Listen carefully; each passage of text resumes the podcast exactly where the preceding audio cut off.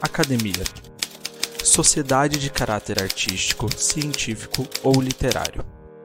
Nós somos mais que isso. Mais que uma academia, somos um clube de médicos focados na qualidade de vida em âmbito pessoal, científico e profissional. Criada por pares e para pares. Uma comunidade que há 10 anos compartilha o que a faculdade esqueceu de contar. 4 mil artigos e textos publicados, 388 autores, mais de 180 países e mais de 225 mil médicos fazem parte da nossa história. Somos a maior comunidade formada por profissionais de saúde do Brasil. A Academia Médica nasceu para te ajudar a alcançar os seus objetivos. Conheça agora o clube de médicos mais influentes do Brasil, onde a troca de conhecimento é ilimitada. Acesse academiamedica.com.br e venha fazer parte da revolução do conhecimento em saúde junto com a gente. Bom dia, boa tarde, boa noite. Meu nome é Fernando Carbonieri estamos começando mais um Troca de Plantão. Hoje, terça-feira, dia 2 de agosto de 2022. Muito assunto para tratar, muita coisa acontecendo, muito, muitas notícias para a saúde, um mundo maluco que a gente vive. O Troca de Plantão é para isso, é para a gente uh, trocar com outras pessoas que têm outros pontos de vista, outras especialidades, outros contextos, outras é, formas de, de, de ver o mundo e a gente fazer esse mix aqui matinal com médicos, colegas não médicos, convidados. Mas de fato, o troca de plantão é uma entrega, uma entrega uh, das pessoas que fazem parte do Clube Academia Médica para a sociedade. A gente está descobrindo aos poucos que uh, em cinco episódios a gente já passou de mais de mil é, audições no podcast, visualizações dos nossos replays ou vídeos ao vivo aqui no YouTube, que a gente está ao vivo nesse momento. É, e a gente está deixando um pouquinho desse Clube Academia Médica, das pessoas que fazem parte disso, do, do conhecimento que todo mundo acaba entregando aqui para para o Brasil inteiro, para pessoas que vivem fora do Brasil, e isso é muito, muito, muito legal. E para começar o nosso dia, bom dia, Messias Mendonça, Albert Bacelar e Hugo Boixá. Bom dia a todos. Bom dia, pessoal. Bom dia, pessoal. Muito legal, muito legal. Hugo, sucesso tua aula, hein? Pô, que bom, hein? Foi muito bom. bom já volta e meia, eu já estou vendo ela, ela espalhando de novo nos grupos de WhatsApp, assim, ó, você quer saber sobre o monkeypox, assista, assista o Troca de Plantão que fala de monkeypox, que o Hugo Legal. deu, foi muito sintético e muito, muito claro, muito claro. Que bom, que bom. Hugo, sabe o que foi bom, Hugo? Assim, ah. O palavreado, o palavreado compreensível para todo mundo, entendeu? Então, você pode caminhar para médico, caminhar para não médico. Então, parabéns, cara, pessoal. Excelente. Legal, que bom. Bom que eu agradei. Para você que não, não, não assistiu, não viu essa aula e quer ver e entender o que está acontecendo, para você ter ideia como essa aula foi atuali é, é atualizada, saiu o relatório, o relatório não, a nota técnica do Ministério da Saúde saiu no dia 27 à noite. Dia 28, o Hugo veio com o mesmo conteúdo, mais conteúdo até do que a própria nota técnica que, que tinha saído às seis e meia da manhã. Quer dizer que o Hugo, o Hugo escreveu a nota técnica? Quase. Quase isso. Não, mas é, é, a vantagem de se trabalhar em, em centro referência, né, Hugo? Como que é, é essa história tinha uns de... colegas, na sexta-feira, tinha uns colegas lá na, em Brasília, na reunião lá, para é, reescrever o, o, o, quadro suspeito, né? A definição uhum. de quadro suspeito que eles fizeram as modificações aí. Isso vai mudando também à medida que vai mudando a epidemiologia da doença, eles vão mudando a definição de quadro suspeito, tudo ao longo do, da epidemia, entendeu? Muito bom.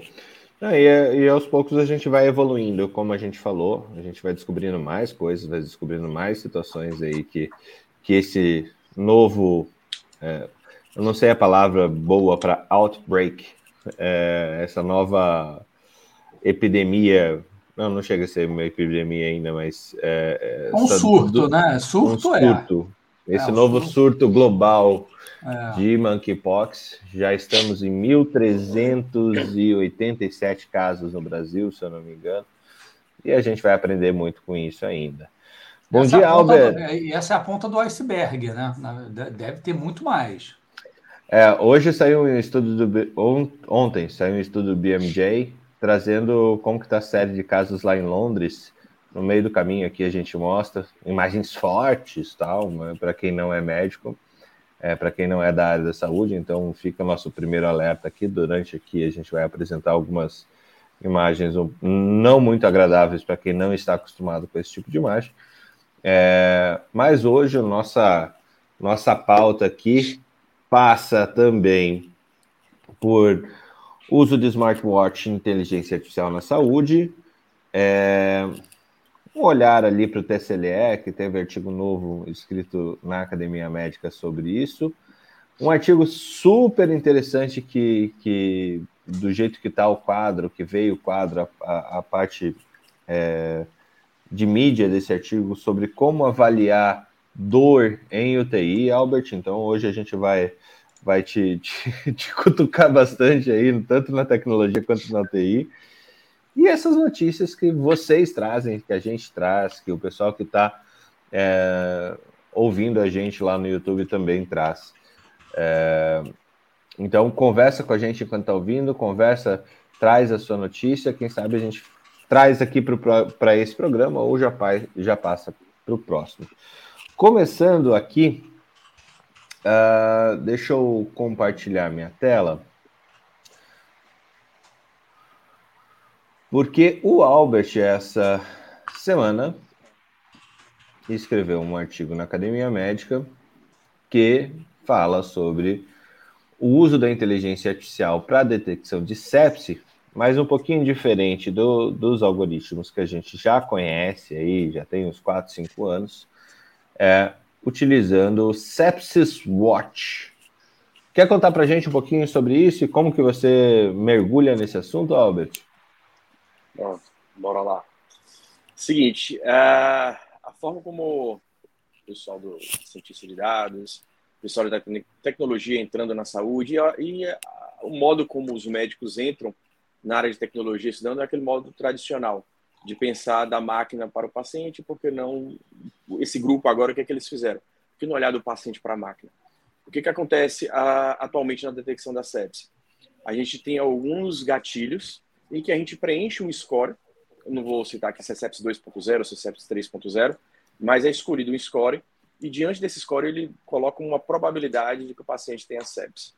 A questão é o tempo que demora para poder gerar esses gatilhos e análise do conjunto desses gatilhos para poder preencher uh, uma certa porcentagem, um certo limite, é, um certo trigger para poder desencadear. Pensei em sepse e nisso, a partir daí, pensar em sepse. A, a inteligência artificial, da forma que eles colocaram agora, eles colocam o paciente lá na ponta, na, já na admissão, já analisando o paciente como um todo. Obviamente que eles colocaram dados de prontuário eletrônico, mesmo prontuários eletrônicos de, de, do histórico do paciente, ou seja, esse paciente tem uma frequência cardíaca normal de 80 a 90. Se ele alterou 15% desse valor, porque tem alguma coisa errada. Se alterou 25% desse valor, eu dou uma pontuação maior. Diante tanto da resposta inflamatória, que é a análise do CIRS, que é do CEPS 2.0, quanto do SOFA, que é do 3.0. E ele conseguiu é, gerar esse gatilho. O, algoritmo ele não é público, pelo menos ainda, ah, talvez venha alguma coisa nova aí. Ah, e ele gera esse gatilho em tempo real. Porque o que acontece hoje? O cara chega, abre a carteirinha do plano de saúde, chega na emergência, aí espera o plano de saúde liberar, entra no, no hospital, aí passa por uma triagem, depois tem avaliação médica, que nem sempre está ali cheio de 50 pacientes para ver ao mesmo tempo, ele não consegue ver. Ou então no, no, no, no sistema público, que acontece de uma forma bem parecida, sem a liberação mas tem uma demanda alta e a gente acaba passando desapercebido por algumas, alguns detalhes em específico. O... E se o paciente estiver já internado na enfermaria, a, por exemplo, a enfermeira vai lá avaliar o paciente a cada seis horas. Né? Frequência cardíaca, frequência respiratória, temperatura, pressão. E tem esse gatilho. Então ele usa, só, ele usa só dados clínicos, então, né? Não tem nada. Isso. Usa dados clínicos, tanto em tempo real, quanto uhum. o, o que é o normal para cada tipo de paciente, individualizando o paciente. Uhum. Então ele tem um desvio padrão em cima de cada paciente. E, e a gente sabe que, assim, a, do ponto de vista de outras doenças tão importantes quanto como o infarto agudo do miocárdio, é, que a gente tem é, é, um certo tempo para poder tomar uma decisão. Uh, no AVC também, que a gente tem um tempo para tomar decisão. A sepsis a gente também tem um tempo para tomar decisão, que é um antibiótico na primeira hora. E ela faz completamente, faz um, um toda a diferença, né? Diferença, faz toda a diferença. É como se fosse um, um, um, o cara que tem medo de mosca e o, come, o cara começa a tirar de bazuca. Enquanto aquela mosca estiver ali, o cara vai tirar tiro de bazuca. Né? O que vai destruir o quarto que ele está, inclusive. Isso é, é sepsis, essa é resposta exagerada. Então eu preciso tirar aquela mosca. Então, quanto antes eu tirar aquela mosca, quanto antes eu matar aquela mosca, quanto antes eu der um antibiótico, é o que realmente faz a diferença, apesar de um monte de trabalho dizer que, que tem outras coisas que são parecidas quanto, mas o antibiótico é o que faz a diferença mesmo é, no tratamento da sepsis. E até uma hora, se não menos do que isso. Então, esses dispositivos, esses algoritmos, o que, que eles colocam? Eu antecipo esse tempo. Eu consigo dizer um preditor desse tempo. Se a gente for pegar o sepsis 3.0, por exemplo, o último consenso de, de, de screening diagnóstico, de ele inclusive ele utilizou. É... De que ano que é, Albert, essa última do. Foi de é... 2017. 17, tá. Isso. E teve atualização agora também, 2021. Quer dizer, da pandemia teve diversas atualizações. É... E teve até a tradução brasileira agora, também, a última adaptação também agora com o pessoal lá em São Paulo. Uhum. E assim, a... o CEPS 3.0 utilizou um sistema algoritmo também, que é o, que é o Delphi. Uma análise é, estatística. Ele não criou nenhuma nova ferramenta. O SOFA já existia já há muito tempo, desde a década de 80, para poder avaliar outro tipo de disfunção orgânica. Outro não, diversos tipos de disfunção orgânica. E o que que ele, o que que ele colocou? Ele comparou diversas ferramentas que nós temos scores, que já utilizamos hoje, comparou uma com a outra e disse, ó, o SOFA atualmente é o que melhor é o que melhor faz esse tipo de análise. Só que é o seguinte, o SOFA tem exame laboratorial, demora, aí demora para poder processar, demora para poder chegar no médico para poder analisar. Num país de primeiro mundo, talvez demore menos. No nosso sistema público tem exame que demora até 18 horas. Então, assim, existe uma série de críticas relacionadas a isso, mas o, o sistema de, de algoritmo de, de, do, do, Apple Watch, do Apple Watch, não, desculpa, do Sepsi Watch, digamos assim, ele, ele provém informações em tempo real, com análise em tempo real, diante de seu desvio padrão do que é o seu normal e ele gera um nível de alerta. E é aí que o médico entra, quando gera esse alerta. Ele não espera ter aquele sistema, sistema todo florido. Então, aquela zona cinzenta, né? Que se a gente vai de 0 a 100 para dar o diagnóstico de sepsis. O diagnóstico de sepsis está ali a partir de 70, com, com a zona cinzenta de 50 a 80, ele diminui. Se é 70, ele bota 65 a 75. Então, ele facilita muito mais a vida do médico. Né? E antecipa uh, o diagnóstico do, do paciente de, de diversas formas. Que legal. É, uma, uma, aqui em Curitiba tem um caso de, um, de uma empresa que, que faz isso e pluga dentro do, do PEP o, o, o a análise é, populacional daquela população que está dentro do, do, do, hospital, dentro da UTI, tentando é, soar esses alarmes precocemente. Né? É, tem estudos, já fizeram alguns estudos, publicaram em algumas revistas de, de bastante respeito, inclusive.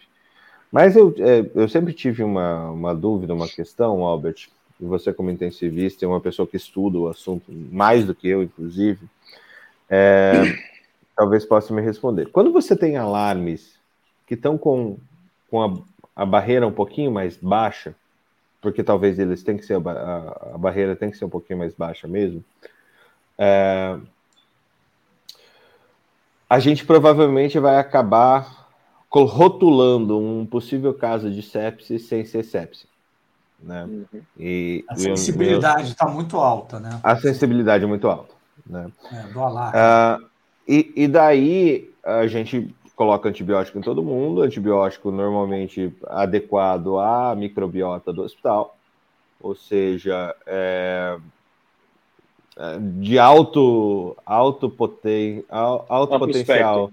É, e alto, é, com alta nefrotoxicidade ou hepatotoxicidade também. E a pergunta vem daí. É, se, se há algum risco aumentado da gente fazer é, insuficiência hepática, insuficiência renal, devido a esse, em pacientes que não, não, não teriam disfunção orgânica evidente, evidente não, é, na verdade é, não é evidente, mas não teriam é, é, disfunção orgânica e a gente está causando disfunção orgânica por causa do alarme um pouquinho mais baixo.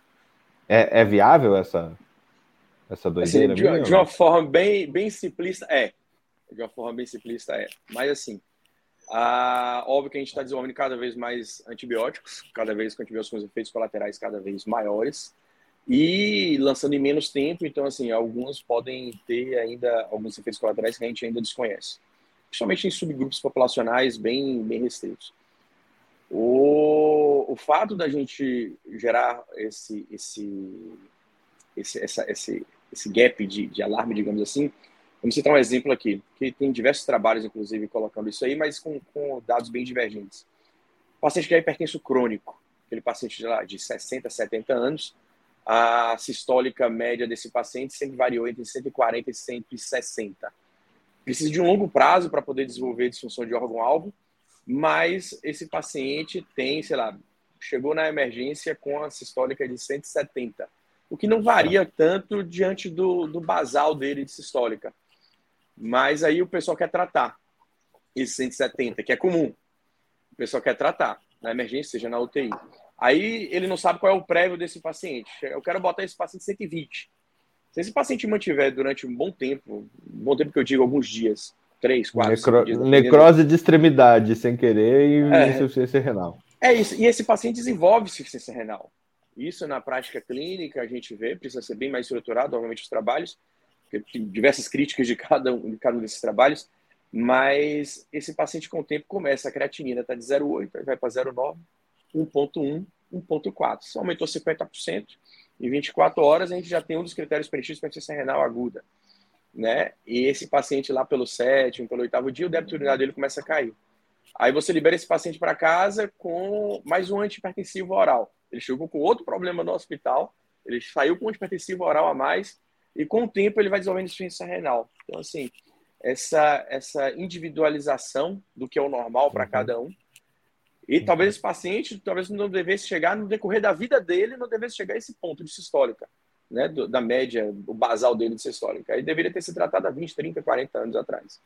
Mas não agora. Então, talvez individualizar aí o, o, o cada paciente, do que o paciente realmente precisa. A gente está vivendo um overuse, né? Do, do, do, da medicina como um todo, e a gente acaba, na, na tentativa de querer ajudar, eu acabo atrapalhando. Então, essa individualização é necessária.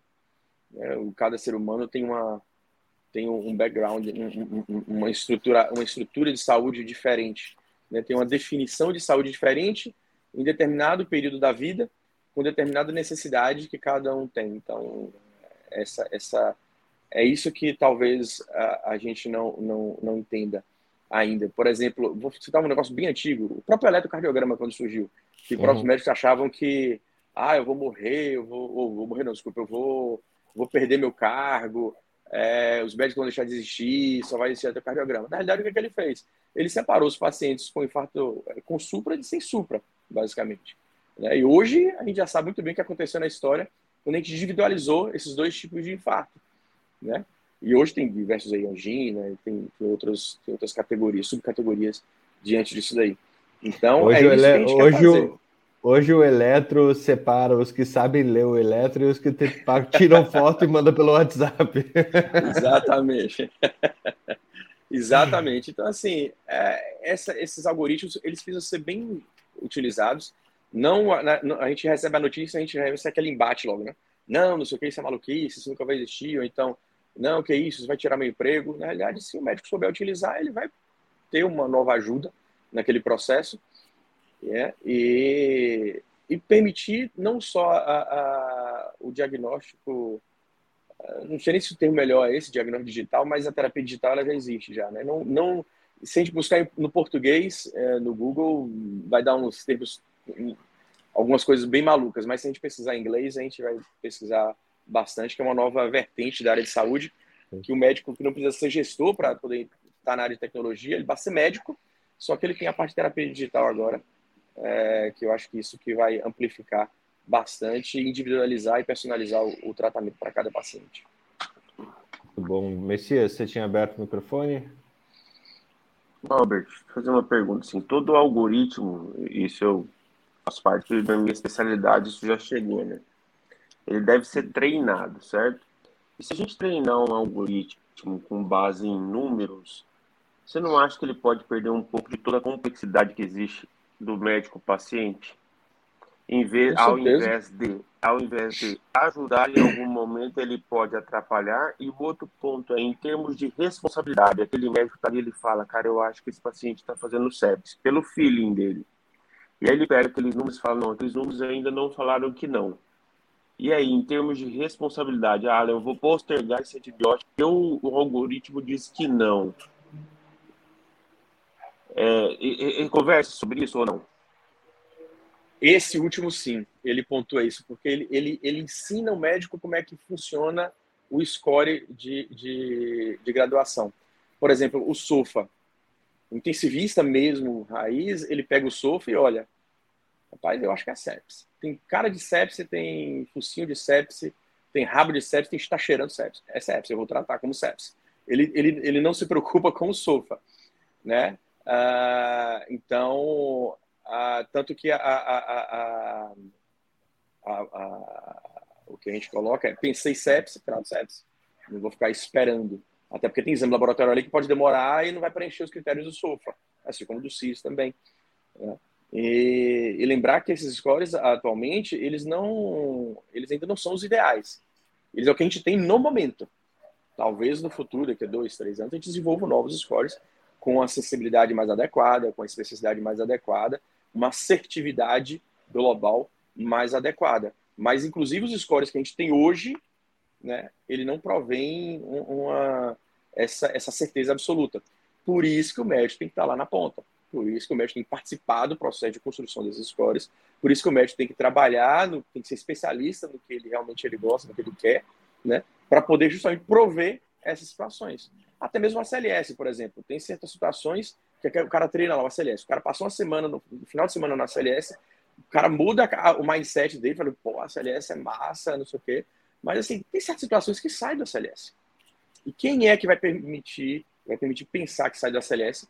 O cara que sabe além da CLS. Para isso, o cara tem que se submeter a esse tipo de situação, esse tipo de vivência clínica, que isso não tem como substituir. A questão é como é que funciona o algoritmo, a gente tem que saber, é, justamente do, do, algoritmo da CLS, que já existe. Porque eu sabendo aquilo, eu vou conseguir extrapolar aquilo que o algoritmo não, não, não, não me permite.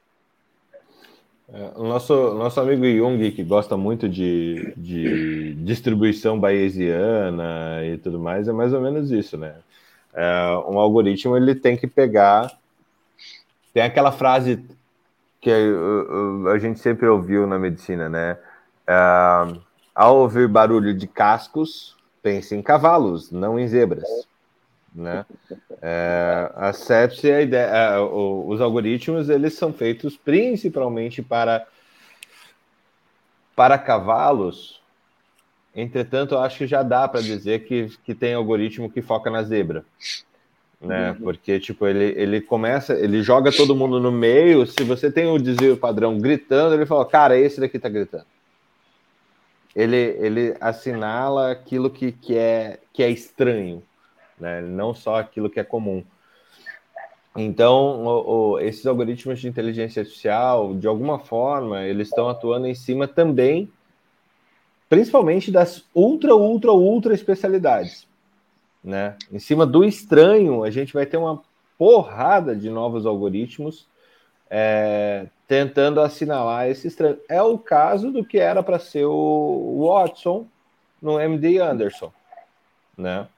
O MD Anderson é um, talvez o maior hospital oncológico do mundo, em termos de, de produção, em termos de, de, de, desenvolvimento de novas tecnologias para oncologia.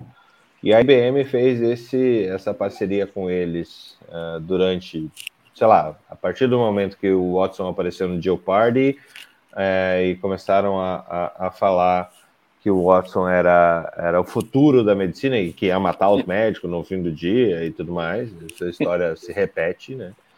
É, e, e, oncologia era o espaço perfeito para utilizar, né, Albert? Porque você tem variações absurdas ali no tratamento da mesma, da mesma apresentação clínica, né? Só que é a mesma apresentação clínica com uma é, com um componente genético hormonal completamente variado. Né? E era Exato. isso que o Watson fazia. Era assinalar esse componente hormonal genético. Mas o, uh, o Fernando, o Messias, Albert, o que me preocupa mais, assim, é o, o avanço tecnológico, eu acho pô, super interessante, assim. Eu acho que realmente isso está aí para ajudar, né? não vai substituir, mas eu acho que o que mais me preocupa aí é, é você não divulgar o seu algoritmo, entendeu? As fórmulas. Isso que eu, que eu acho que, que isso começa a virar uma coisa proprietária, e, e eu acho que isso que é preocupante, porque você começa a ter. Você começa a ter. É, você vai confiar numa coisa que você não tem como, como pesco, é, é analisar a estrutura. Né? Eu acho que algoritmo, me parece, algoritmo diagnóstico tinha que ser uma coisa mais open source, entendeu? Para você, inclusive, para a pessoa criticar, ajustar os parâmetros de acordo com cada população, porque você joga isso para a comunidade científica, você começa a analisar, porque fica uma coisa proprietária, começa a levantar uma série de questões, até de, de, de, de exclusividade de uso tudo mais. Eu me preocupo mais com isso, na verdade. Entendeu? Porque assim, eu, eu, eu fiz aqui, eu estou fazendo um doutorado de pesquisa clínica e o, e o, eu estou é, fazendo um, um, sistema de vigilância de encefalite em terapia intensiva, né, de casos de encefalite. E a gente acabou fazendo um algoritmo para levantar casos suspeitos de encefalite que, que usa o SAPS, né, usa parcialmente a, a, os core SAPS. E, e, e o, esse artigo já está já tá publicado na PLOS ONE. Posso até mandar o, o link aí para vocês, é interessante. Só que o meu algoritmo ele é muito simples, ele usa uns parâmetros relativamente simples, mas a minha fórmula é totalmente aberta. Se alguém quiser pegar a minha fórmula do meu algoritmo e, e analisar, né, criticar. E... É, eu, eu vou provocar aqui e colocar uma inteligência artificial em cima. Pode colocar também, né? Pode colocar, não tem o menor problema. Para automatizar isso, não tem problema nenhum, entendeu? Eu acho que o problema dessas fórmulas aí na medicina é você começar a ficar dependente de uma coisa que é totalmente fechada, né? Que vira. É igual a questão do, do prontuário eletrônico. Pô, você está usando um, uma, um prontuário eletrônico e o pronto, a empresa de prontuário eletrônico quebra ou fecha e fica com todo o, o, o, o que isso aconteceu no Fernandes Figueira. Eles contrataram uma empresa que eles usavam o, o, o, uma empresa de prontuário eletrônico privada, contratou, não sei o que, a empresa quebrou e, e os dados estão presos lá. O Fernando Figueira não consegue usar os dados, próprios dados que estão presos. Então, assim, não tem uma estrutura maleável que seja open source. Então, assim, acho que na medicina essas questões proprietárias, a gente começa na ciência, na medicina, isso começa a entrar acho que tem que ter um, um, um mecanismo aí de, de meio open source para algumas situações, entendeu? Essas provocações são super importantes, né? Muito. É, é, é, eu acho que é isso que gera o gatilho para a gente mudar a legislação. Para antes do pessoal entrar aqui, para entrar no Brasil, tem que liberar o, o algoritmo.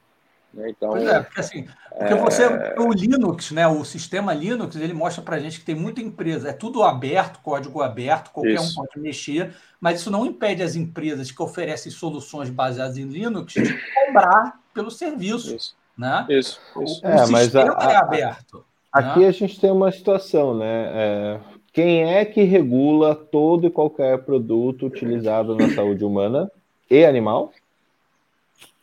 Anvisa. Anvisa. Sim. Aí a gente vai ter que ter um setor da Anvisa validando que soluções criadas aqui e fora. Ah, cara, para quem trabalha com adoro, inovação... adoro GitHub. Tá tudo a pessoa. O GitHub é muito tem bom. Área da área de saúde. Você é consegue legal. Ficar, você consegue chamar a pessoa que desenvolveu para poder ter algum projeto com a participação. Enfim, é, por isso que eu adoro o GitHub. É, mas ah, tem o, o, essa, essa mentalidade open, ela é muito legal, né, Albert? É, e, o, e, e o Messias, assim. É, que, que, também a pessoa tem que perder aquele, aquela noção de que por ser open necessariamente é, é, é, é de graça. Não necessariamente, né? Você vai oferecer o serviço, né? E, é, é, mas é, é uma coisa que é que é verificável, né? Uma coisa que tem, parece que tem uma ciência embutida, ou a mentalidade científica de ser dos pares poderem ir lá criticar, estudar, aprender. Isso não necessariamente faz disso uma coisa gratuita, não precisa ser uma coisa de doação, não, né, para a humanidade, não precisa ser tudo. A pessoa pode ganhar dinheiro com coisas que são open source e, e, e, e permite uma maior transparência para analisar as coisas, principalmente em ciência, né? Uma coisa que vira Isso. uma coisa proprietária que você não tem nem como criticar, né? É uma coisa complicada.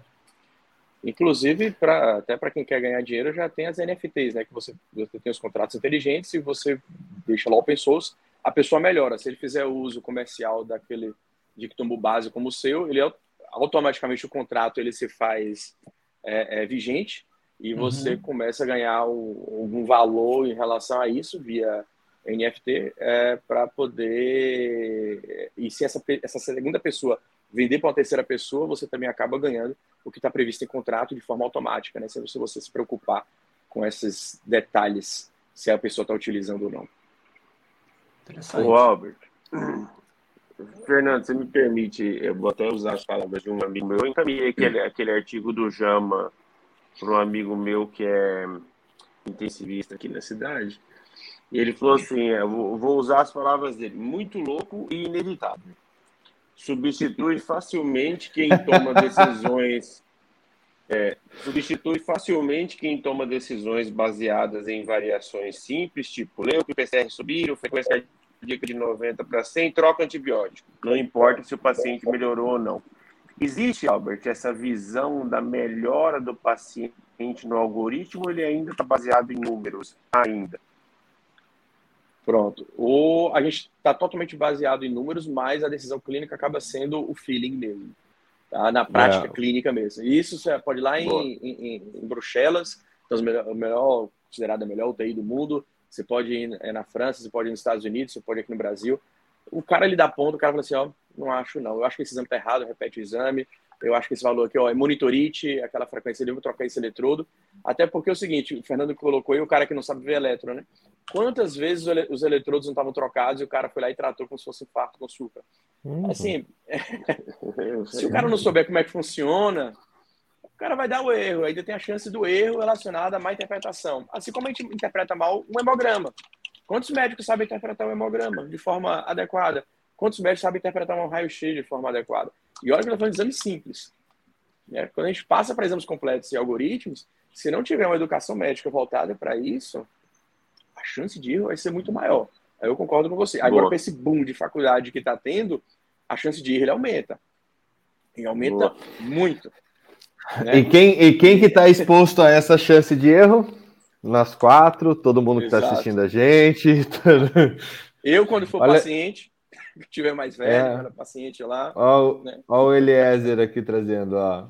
É tipo o Waze. A gente vê, Exatamente. mas sabe que pode seguir o nosso caminho e não as recomendações do algoritmo o tempo todo. É uma questão de feeling. Exatamente. É, o Eliezer já, já aprendeu já. Então, assim, é, é esse tipo de, de, mentalidade que a gente tem que ter. Uma certa proteção aí, né, de responsabilidade. Porque a gente tem responsabilidade, o nosso conselho é esse tipo de responsabilidade que a gente tem que ter esse, essa análise crítica. Por isso que a gente fala desde quando é lá, lá na escola, né? tem análise crítica, né? a gente não sabe, a gente não entende o, o, o poder disso, então a gente está tendo que sofrer agora aí, para a gente poder ter essa Sim. análise crítica. Né?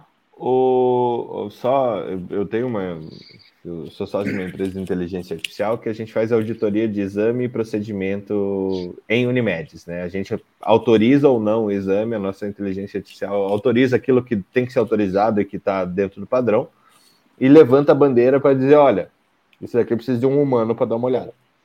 É isso que a nossa inteligência artificial faz. E conversando com o pessoal, eu sou só advisor da empresa, não estou na operação, né? Eu estou falando, tá, mas me explica esse negócio de inteligência artificial mesmo. Ah, tal, e fala, não, tem que aprender, tem que ensinar e tal. Não, não, não. E ela toma decisões, é, ela toma decisões. Sem saber muita coisa. É, de vez em quando sem saber muita coisa. Ah, então a inteligência artificial é um adolescente. Você fica dando um monte de coisa para ele ele, sem, sem saber das coisas, ele fala: ah, faz isso, que tá tudo certo, mas não é bem assim que funciona. É, são, a, a, inteligência artificial ela ainda é capaz de ela é capaz de tomar decisões, mas não quer dizer que as decisões dela uh, sejam maduras no começo. Então você amadurece a inteligência artificial, ela, ela cresce com o tempo ela cresce com a quantidade de casos que ela avalia, ela cresce com, com, a exposição.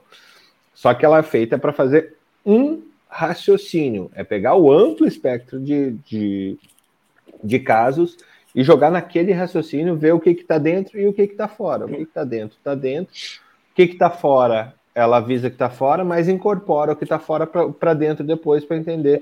Depois que você pegou esse caso que estava fora, ela aprende o que, que você fez com aquele caso que estava fora e joga para dentro da inteligência artificial. Por isso, por isso é uma inteligência. Ela aprende de fato, né? É, são, são os nossos fluxogramas, né? A CLS, a TLS, aqueles quadradinhos. Só que ali a gente consegue imaginar num quadro. Agora a inteligência ela amplia um fluxograma muito maior e estabelece a, a, ali dentro. É a mesma coisa, a gente tem que entender o processo da doença, tem que ter esse feeling, tem que ter experimentação, tem que ter a vivência clínica para a gente poder extrapolar esse, esse algoritmo que ainda, ainda é simples ainda, né? Ele já era muito simples, passou a ser simples com, com o que a gente tem hoje com a inteligência artificial. Muito bom. Muito bom. É... Eu acho, só, só para.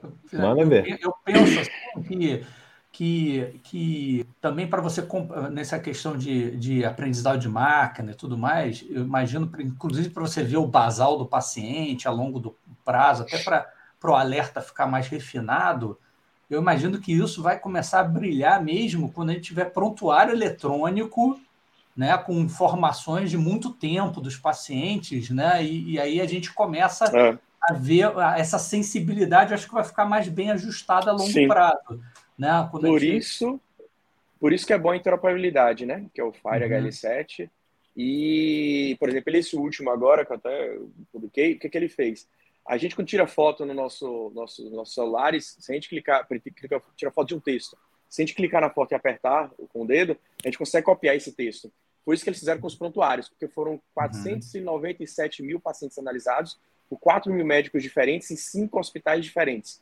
É. É, então, assim, é, o que, que ele fez? São diversos prontuários. Uhum. O que, que ele fez? Ele tirou, printou a tela e fez essa cópia e analisou diante de alguns, algumas palavras-chave, ele analisou o que, que o paciente tinha. Mas se a gente tiver uma interoperabilidade, um sistema único, sistema único não é sistema único, na realidade, uma compatibilidade adequada uhum. para poder prover melhor essa informação, aí é, aí é super adequado. É, é, isso, é, só, só ainda.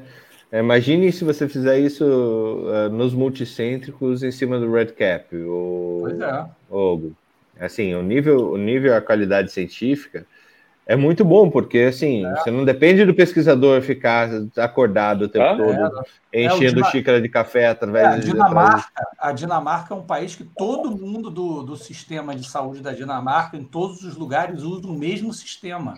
Entendeu? É 100%. Para pesquisa, é. para ensaio clínico, isso é incrível. E, e, vamos ampliar um pouquinho mais. Por exemplo, o cara está com a frequência cardíaca 15% maior do que o, o hábito dele, uma uhum. frequência respiratória 10% do que é o melhor do que o dele. Ele entra na Netflix, sei lá, 17 horas. Nesse dia ele não entrou no Netflix e é, começou a buscar sobre falta de ar no Google. Então, assim, se você unir todas essas informações, pessoal, está acontecendo alguma coisa com esse cara. É, alguma né? coisa está então, acontecendo.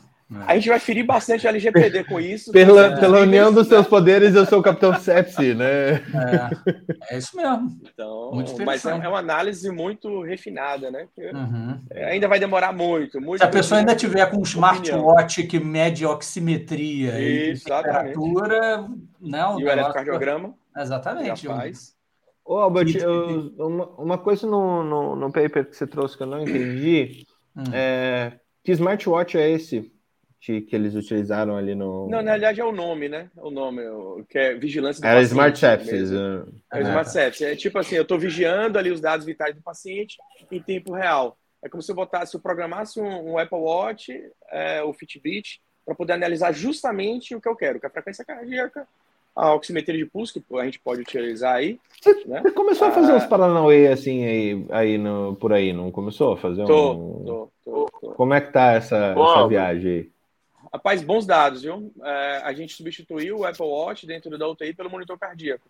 Porque a gente consegue, é, por exemplo, fazer o eletrocardiograma do, com o Apple Watch e oximetria de pulso. E a gente conseguiu tentar comparar com, com o padrão ouro, que é o eletrocardiograma de duas derivações. São bons resultados. Já existe, ele já consegue fazer a diferenciação para a fibrilação atrial a nossa pergunta é se ele consegue fazer para IAM com supra, sem supra, as outras taquiarritmias e as bradiarritmias. E isso no paciente com febre, sem febre, no paciente com ventilação mecânica, sem ventilação mecânica. E a gente ainda comparou o oxímetro de pulso ainda com o padrão ouro, que é o do oxímetro de pulso do hospital, que esse eu acho que, é, que assim, de antemão aqui, de, falando bem claro aqui, não acho que a gente vai publicar comparado com o oxímetro do hospital, porque o do hospital pode trazer alguns problemas, mas a gente consegue comparar com a gasometria, que aí a gente fica mais livre. não vou entrar no mérito se está se tá apurado o oxígeno de pulso do hospital ou não, para não entrar em outro problema, mas a gente consegue comparar com a gasometria arterial. É o... o... paciente ah, vai entrar no CTI e vai ganhar, um, vai ganhar um, um Apple Watch no pulso, é isso? Basicamente. A questão é, ah, se o Apple Watch consegue fazer isso no paciente crítico, grave, ele consegue fazer no paciente na academia, na rua, com diversos pacientes. Vai lá, Messias. É, mas, a própria, mas a própria Apple, oh. ela tem, ela tem, ela tem ensaio clínico nos Estados Unidos, para ela, ela até oferece para pessoa, para, os usuários nos Estados Unidos, em alguns locais, em alguns países, para a pessoa ingressar em ensaio clínico disso, de monitoramento. Sim. O Sim. mais legal aqui, Hugo, é que aqui é arco e flecha na mão e Apple Watch no pulso, né? Fala lá, Messias. Eu falo, o, Hugo, o Hugo tá bravo, foi quem falou assim, negócio de iniciar antibiótico, ele fica bravo. Negócio de infectologia, falou antibiótico, ele já fica bravo. O, o, o, não, já liga o alerta, já liga o alerta. Não, mas para sempre. Já liga o alerta, já. Mesmo, cara. já liga o alerta. Salvar a vida ter... começar. Começa e depois a gente cancela. Isso não tem problema. Exatamente. É, o que eu acho legal de infectologista, o, o, o, Messias, o que eu acho legal de infectologista é, é que eles têm o dia, o dia sem a linesulida, né? É toda, se... toda segunda-feira. O, o, prazer, o, prazer da, o prazer de CCH é cancelar antibiótico, não é começar, é cancelar antibiótico. É assim, como toda inteligência artificial, ela depende de alimentação de banco de dados. Como combater as alimentações rotuladas? Por exemplo, eu vou alimentar esse sistema com aquilo que eu quero. Como é que a gente. Existe um, uma maneira de combater isso aí ou não ainda estamos suscetíveis às influências humanas e tendências de quem quer defender um, algum sistema? Então, a gente ainda tem ainda, inclusive com pessoas com más intenções, né? Já teve até algumas histórias aí. Já, por exemplo, como é que a gente treina um, sistema de, de deep learning? É, eu, não, eu não falo que, por exemplo, um gato é um felíneo ah, com bigode, com essas cores, um pelo curto, um rabo é, alongado. Enfim, eu não falo isso. Eu boto assim milhares de fotos de gato. Assim, isso aqui é um gato, isso aqui é um cachorro. Mas o gato, quantos gatos não parece um guepardozinho, um filhote de guepardo? Então a gente precisa da análise humana justamente para fazer esse filtro, tá? Ah, mas assim é para substituir a gente não é para poder refinar o nosso pensamento em larga escala, tá? Ah, e, e ganhando tempo. É, sabe é sabe o... uma solução genial para isso, Messias? Genial, genial. Você já colaborou com várias inteligências artificiais fazendo isso. Sabe aquele negocinho de é, eu sou um humano? que, que tem em qualquer página, o CAPTCHA. Então Isso. tem o que você escreve ah, é. e tem aqueles uh, aponte as imagens onde tem uma faixa de pedestre. É, é, é isso mesmo. Aponte as imagens onde tem um farol, aonde tem um avião, aonde tem um carro, aonde é, tem uma Google, moto. O Google usa isso direto. Você né? está ensinando. É. O, o, a, as empresas estão pegando você, humano, exatamente, para comprovar que você é humano, para dizer que para refinar a inteligência, para dizer Exato. que aquela foto é aquilo que a empresa precisa moldar é, dentro da inteligência artificial. Não existe almoço grátis, né? Mas eles estão te oferecendo o negócio e, e, você está trabalhando para eles, é isso mesmo. A gente faz parte de pesquisa que a gente nem sabe. É, exatamente. Verdade. Mas é. Fantástico. Então, imagine, isso é um, um fecalito. é, mas isso mesmo. Já, já, já tiveram. É, aponte, o, aponte nessa imagem onde está o fecalito. Daí vão lá os radiologistas, pá, pá, pá, pá, tá aqui, pá. É, mas isso tem que ficar otimizado mesmo, né? Porque também se fica uma, um, uma coisa muito sensível, o alarme fica pitando toda hora, você perde. Uhum. A, a, você fica desensibilizado ao alarme, né? É igual um alarme no CTI que fica pitando, apitando, apitando sem parar, o alarme perde o seu, o seu propósito, né? O, o alarme, o, o negócio dispara, alarme de incêndio, de qualquer coisa que dispara sem parar, na, no momento que tiver um, um, incêndio de fato, você não vai dar valor, porque aquilo ali fica disparando toda hora. Então, é, é o lobo, né? É, esse lobo. ponto de, de, de especificidade e sensibilidade do alarme tem que, tem que estar bem ajustado mesmo. Muito bom. Deixa eu trazer um outro artigo que o Albert. A gente não precisa focar nele, tá, Albert, hoje? Mas só, só que você tenha é, trouxe aqui para gente na Academia Médica lá atrás que é, você falou sobre NFT, muita gente não faz ideia o que, que é NFT ainda, né? É, e esse é um, um, contrato de direito, assim, tentando explicar do jeito que o Albert explicou aqui, é um contrato de direitos autorais pelo aquilo que você produziu e que você tornou público, mas se alguém utilizar isso, alguém vai ter que te pagar por, por, por causa dessa utilização, e isso é, um, é a nova lei é, de direitos autorais em âmbitos digitais, né? É mais ou menos isso, Albert? Exatamente. Na, na Web 3.0 a gente produz informação. Por que a gente não produz dados de saúde também? Nossos uhum. próprios dados de saúde. Seja um exame de laboratório, porque o exame de laboratório está lá para o laboratório, tem que ser meu. Por que, que, eu, tenho, por que eu tenho que prover esse dado para o laboratório? Ah, e, e, essa conjunção do e a conjunção dos meus dados de laboratório, por exemplo, eu tenho um hemograma, faço aquele, aquele exame de rotina anual e eu tenho minha frequência cardíaca tanto, eu tenho minha, minha, minha variação de pressão arterial quando eu durmo é tanto, minha idade é tanto, eu não tenho diabetes, eu uso determinados tipos de medicações. E se eu prover isso em tempo real para uma plataforma e, é, e, uma empresa, uma biofarma, uma empresa de pesquisa, quiser especificamente esse, sub, esse subgrupo que me pertence, por que, que eu tenho que dar de graça? Por que, que eu não posso oferecer e tem, tá, ter algum ganho em cima disso? Né? Ah, é melhor que o macaquinho, é melhor que o macaquinho que o Neymar comprou, né? Pelo menos tem mais sentido. Exatamente. Né? Então, assim, e por exemplo, se essa empresa que eu vendi, sei lá, por mil reais, tá, já está previsto no contrato, via, pode ser via Ethereum, pode ser, tem outra já Solana, outras, outras plataformas, e já tem marketplace, inclusive, para isso, para poder fazer esse tipo de venda. É, por que, que se, essa, se essa empresa vender para outra empresa, né, por mais mil reais, eu ganho, sei lá, no contrato está previsto que eu ganho 10% disso. Ou seja, cada venda que eles fizerem, vão ganhar 10% desse valor do contrato de venda futuro. Então, isso já está previsto o contrato, não tem como burlar é, é, é, esse. Em cima do até, blockchain, até né? o, em cima do blockchain, até o que a gente conhece até então. É, então, assim, é, é, um, é um mercado, né? acaba sendo um mercado de seus próprios dados, que é você que é o detentor dos seus dados. Né? Então, não é só o macaquinho, nem o, o, o cyberpunk, enfim, uma imagem ou uma música. E pode ser, inclusive, atendimentos via telemedicina, que é o Books Doctor, que faz. É, ele grava uh, as consultas via telemedicina e, diante da voz, ele transforma em texto e esse texto transforma em palavras-chave para poder fazer buscador, é, fazer, para fazer linhas pesquisáveis para pesquisas também. Aí, tanto o médico quanto o, o paciente pode ganhar em cima disso daí se alguma empresa quiser fazer pesquisa em cima desses atendimentos via telemedicina.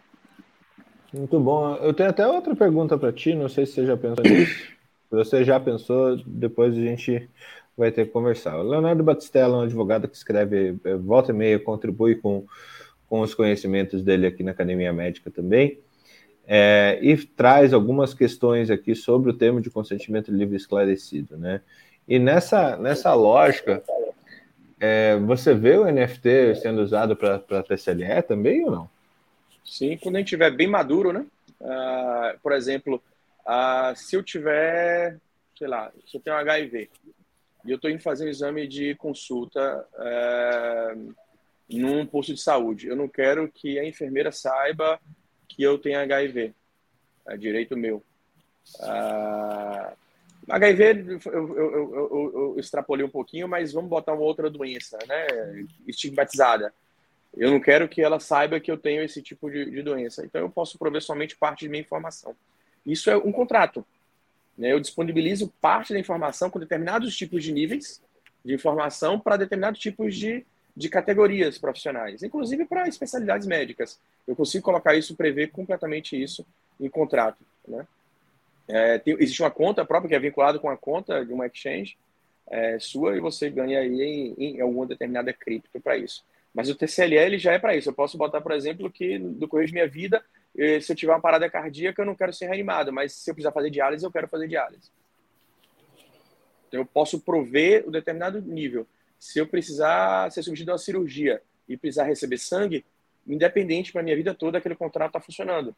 Basta e isso funciona no mundo inteiro, né? Você não vai precisar de um cartório aqui no Brasil para dizer isso. Exatamente. Acontece de forma automática. E às vezes eu tô, sei lá, eu tô entubado e não estou em regime de urgência para ser operado. Do cartório, fim do cartório é um sonho, cara. Fim do cartório é um sonho.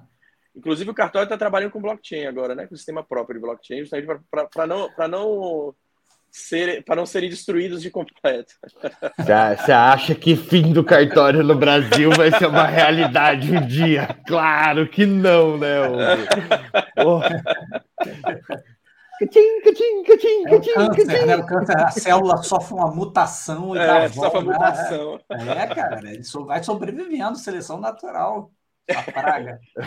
Mas pelo menos eu faço de casa, pelo menos, não preciso pegar aquela fila, pelo menos. É, deixa eu só compartilhar um artigo que o, que o Hugo trouxe aqui rapidinho, só pra gente. É, Centro Nervous, é esse mesmo. Aqui, ó, que saiu no PLOS One. Publicou agora dia 29, Hugo. Ó, primeirinho aqui, ó, bonitinho. Hugo Boixá Andrade, Central Nervous System Infection in the Intensive Care Unit. Development and validation of multi-parameter diagnostic prediction tool to identify suspected patients. É, eu me forço a ler em inglês, mesmo que eu tenha macarronices portuguesas aqui, é, justamente para é gente para melhorar um né? pouquinho. Né? O que a gente estava falando aí, né? Isso aí ajuda no diagnóstico, não vai substituir. Mesmo isso ajuda a treinar a minha inteligência artificial. É, porque exatamente. é isso que a inteligência artificial faz. Isso que e eu aí, no link do artigo, eu tenho o meu algoritmo numa planilha de Excel com os parâmetros, tudo direitinho. Se a pessoa quiser editar, estudar, a fórmula está aí no, no texto, entendeu? Se alguém quiser pegar o meu, o meu, a, o meu algoritmo e melhorar, modificar de alguma forma, é uma coisa aberta, entendeu? E, uhum. e o objetivo dele também, eu posso rodar ele, por exemplo, no EpiMed, né? Eu posso rodar ele no EpiMed e detectar casos suspeitos de encefalite no EpiMed para fazer uma um rastreamento tipo Big Data, entendeu? Sabe qual que é o problema disso? Ensina hum. alguém a usar o EpiMed. é muito fácil. É, mas é, é tenso, né? Epimed que é IBM também, não é? Não, não me engano, é da IBM. É, é da IBM? Eles compraram o Epimed? Eu não, sei. desde sempre foi deles. É, eles têm o ah, processamento do negócio. Hum. É, então, tipo, dentro das coisas open source tem coisas pagas que são muito, muito é, é, existe existe o, o visível, aquilo uhum. que a uhum. gente vê como cidadão, e existe um tipo de serviço que só é prestado por grandes organizações a grandes organizações que fogem à nossa análise, né? É, é assim que grandes consultorias, sabe aquelas consultorias, as chamadas Big Four e tal, elas não é, atuam que, é, mas é isso, que dá, é isso que dá dinheiro para o Google, para a Microsoft, para a Amazon, é. Essa, essa estrutura de, de nuvem aí, né? De, é. de armazenamento em nuvem, essas coisas. Vamos lá. Agora, mantendo vocês dois, aproveitando que eu não conhecia esse artigo do pseudoencefalite, é, eu vou compartilhar a tela que, que fala do, desse outro artigo que, a gente, que eu tinha separado. Não sei se vocês conseguiram ler, mas a gente vai dar uma, uma pincelada sobre monitoramento de dor é, em UTI. Albert, enquanto eu vou achando ele aqui, você quer falar como que, você, como que é feito hoje esse monitoramento? É, não, eu, eu, você, você não você não está acostumado, o Messias está mais acostumado, mas eu, eu jogo as pessoas na fogueira, tá? Desculpa por isso. assim, de dor a gente já faz de forma geral, a gente é, é, existem diversas escalas, diversos scores para dor, tá? Uh, por exemplo, o EVA, que é, que é a escala é, numérica, e a escala Wong Baker também, que é aquelas carinhas que a, o pessoal pode fazer aí dizer para o paciente, ó, oh, você está aqui, está aqui, está aqui. Ou então você pergunta a escala numérica, de 0 a 10, qual é o seu nível de dor?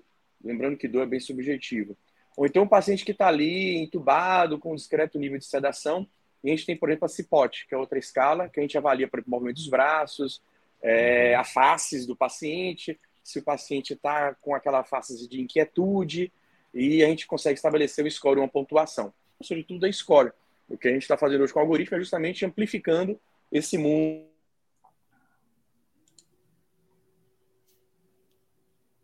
Albert, tá aí? Travou. Acho que deve ter entrado uma ligação, se, se duvidar. Mas acho que ele não tá no. Vamos ver, vamos ver. Viu? O programa é ao vivo. Vou lembrar um cara é, famoso na TV. Quem sabe faz ao vivo, mas Quem sabe faz ao vivo. vivo. Bom, esse artigo está super legal. Esse, esse, essa, isso aqui foi publicado parte dele pela própria pela, pela própria pela própria Intensive Care Medicine uh, no Twitter, tá? Então, o jeito que o Albert estava falando, hoje a gente tem as questões do paciente que ele está é, acordado? Você pode perguntar se ele está confortável, ele pode dizer não, não estou. Então você está dizendo que a dor dele é alta, sim, eu estou, a dor é baixa. Você pode, é, e aquela pergunta que ele falou, você pode dizer qual é essa dor de 0 a 10, sendo que 0 é sem nenhuma dor e 10 é a pior dor que você já sentiu na vida. É, e depois a gente pode colocar uma escala visual. Voltou, nosso amigo. Sim. Tá bem? Caiu? Pronto, tô bem. é... Então tá. Segue. Então, assim, existem diversos tipos de escalas de dor, se eu não me engano, mais de 160 escalas diferentes para poder analisar a dor. É, é multiprofissional, tanto a psicologia, quanto o médico, quanto o enfermeiro, e agora, recentemente, o próprio fisioterapeuta também, né, na, na, na UTI, é uma equipe multiprofissional, é, de avaliação de dor. E o que. E assim. Poxa, o que a gente utiliza muito é a escala numérica, de 0 a 10, o paciente consegue falar.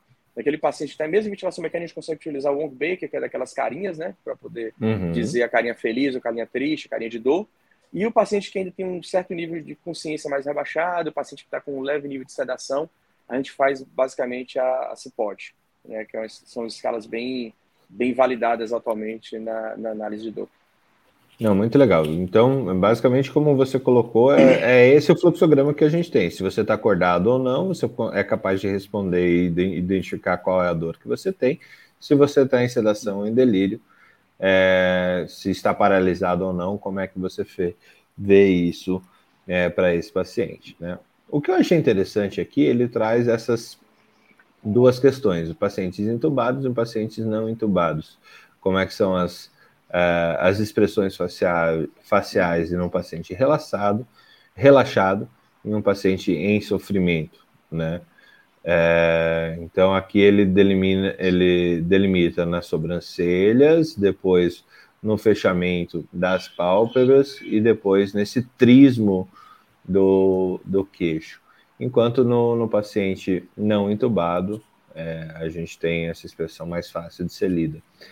É, movimentação de membros superiores, é, tanto no entubado quanto não entubado, é, e ainda, aqui é aquele paciente resistente que briga, é, e é esse paciente aqui que a gente tem que tomar cuidado, né, Albert? Porque a autoestubação é, é infelizmente, é bastante comum, né? E autolesão.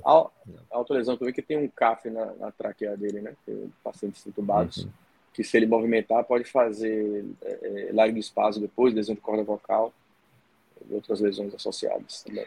E aí a briga com o ventilador também é uma coisa que dá para a gente ver, né? Alguém que tolera o ventilador é, e alguém que fica brigando com a ventilação, é, tendo aí disparos é, próprios e, e, e aí, um, deixando um, até a ventilação impossível, né?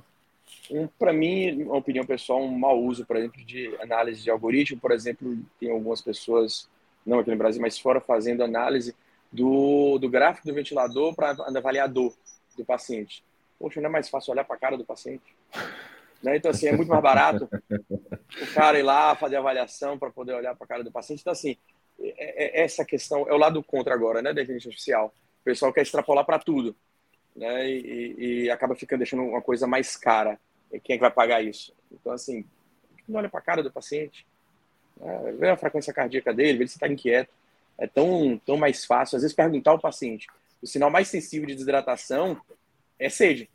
E o paciente está lá estubado, aí está com a frequência cardíaca alta, diurese concentrada, aí tu está é, tá desidratado, está desidratado, vou fazer ultrassom, vou fazer não sei o quê. Pergunta o paciente se está com sede. Alguém já perguntou o paciente se está com sede? Né? A forma mais barata para saber se o paciente está desidratado, se está precisando de volume, e se esse volume está mal distribuído, é perguntar a ele, está com sede? Então, é, as pessoas esquecem isso. Né? Muito bom. É... Messias, você compartilhou um, uma situação, um artigo esses dias ali no nosso grupo de organização do Troca sobre termografia. Termografia é uma da, daquelas uh, daquelas tecnologias que, que de imagem que sempre tiveram a, a promessa de pegar Nunca pegaram e ninguém sabe direito por que, que nunca pegou, e é mais ou menos tipo ozônio, assim. Ozônio é, tem um monte de gente que diz que funciona, mas ninguém é capaz de, de realmente aprovar para o uso disseminado do tal do ozônio, e assim com tantas outras terapias. Como é que é isso? Consegue é, contextualizar para a gente e, e trazer Fernando, essa situação? Aquilo lá foi uma na verdade, não foi um artigo, né? Foi uma, uma, uma análise da sociedade brasileira. E, cara, assim, ele é voltado para a mama, né? Quem me mandou aquela, aquele link foi a Marina. Aí eu compartilhei, eu posso até com ver, com a Maga, ela participar aqui, falar a respeito. Eu botando ela numa feed, ela vai me matar. Mas... Tudo bem. E, oh. Mas é, é aquela coisa, a conclusão foi que não é efetivo ainda, né? tem os defensores, tem tudo, é, mas ainda não, não é efetivo. E, e, ali foi o contraponto do gasto com a efetividade, né? Então, foi um gasto exorbitante por uma efetividade ainda contestável. Então, foi essa a observação da sociedade lá né, naquele, naquele link que eu mandei. Foi, foi, a sociedade, foi a Sociedade Brasileira de, de Rádio ou foi, a, ou foi o CBR Não, que fez isso? Foi o. É, eu acho que é. Peraí, peraí que eu vou pegar aqui, Fernando. Tá, aí a gente estrutura melhor. Mas é, é, engraçado como vem vai. É, é muito difícil você apresentar uma tecnologia nova que fique, né? É, na, na, na, medicina, assim, é, de prática corrente, tanto diagnóstica quanto. Uh, e aí a gente, eu acho que, que, é sempre legal a gente olhar, porque a gente está discutindo isso quando a gente fala de inteligência artificial também, né? Quem é que deixa? É, a Sociedade Brasileira de Mastologia. Mastologia. É, a, a, a, pergunta é quem é que deixa? A gente precisa das sociedades para dizer se o negócio é válido para os seus associados usarem. A gente precisa de outras maneiras de avaliar essas novas tecnologias. A gente precisa de, de gente que, que põe a cara a tapa aí, o Albert sai comprando gadget para tentar ver como que dá para fazer um estudo em cima do negócio.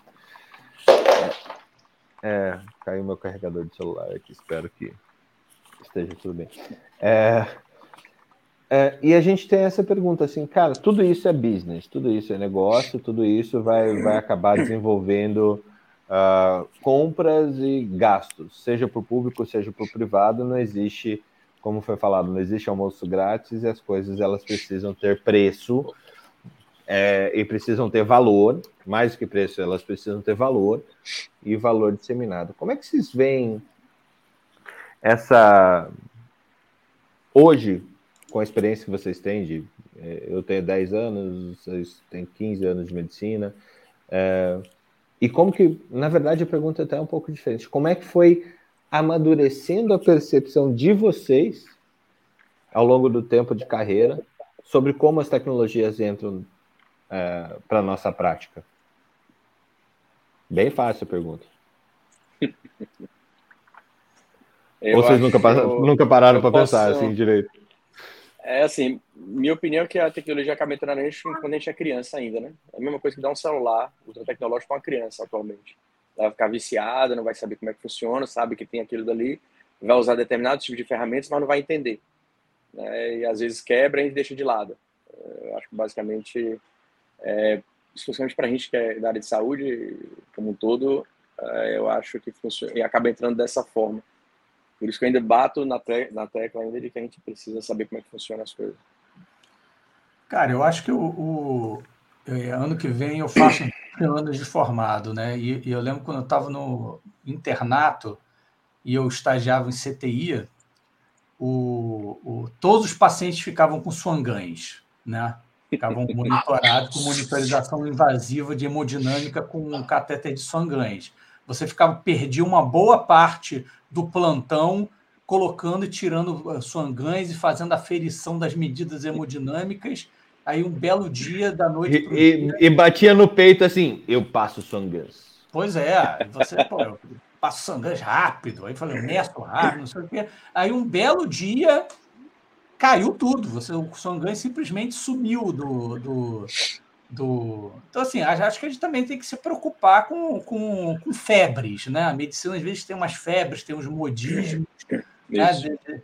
né? O, o, o, o, eu acho que a gente tem que agir tecnicamente, né? tem que ser uma coisa cientificamente embasada também, antes de você investir dinheiro naquilo, perder tempo com aquilo, padronizar em todos os lugares. Eu acho que a gente tem que ter um bom senso, né? E tem que ser uma coisa é, é, é, é, que, que, esteja bem consolidada, né? Porque assim, eu acho que, que também tem que ter o espírito crítico, ver as limitações daquela técnica, também não é igual, lógico que a inteligência artificial e tudo mais é promissor, mas também a gente tem que tomar cuidado para não virar modinha, né? E é. transformar tudo em, em, inteligência artificial e não sei o quê. E depois a gente vai começar a ver os poréns né, da, da, da, da situação.